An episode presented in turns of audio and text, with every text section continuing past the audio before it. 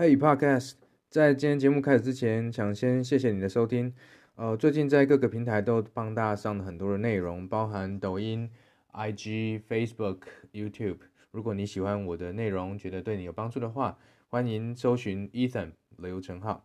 那既然有了传统航空公司，为什么我们还需要低成本航空？单纯是因为便宜，我们只想要便宜的吗？不是嘛？这两个服务提供的原则上是不同的需求的。你说不都是坐飞机，然后什么不一样？联航它满足的是你从 A 点到 B 点，比如说你从台湾到东京的运输目的，你只要到就好了。所以你一上飞机的重点在终点，你想要到就好了，中间过程不重要，不用太舒适啊，成本越低越好，因为那不是你花钱的价值。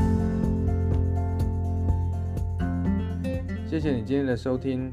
我相信很多人现在才刚开始听 Podcast，或许你跟我一样是一边听一边工作或做其他的事情。如果你觉得我的内容对你来说有价值，不要忘了订阅并分享给你的朋友。那如果你还想听什么样的内容，也欢迎你留言告诉我。祝你有个美好的一天，拜拜。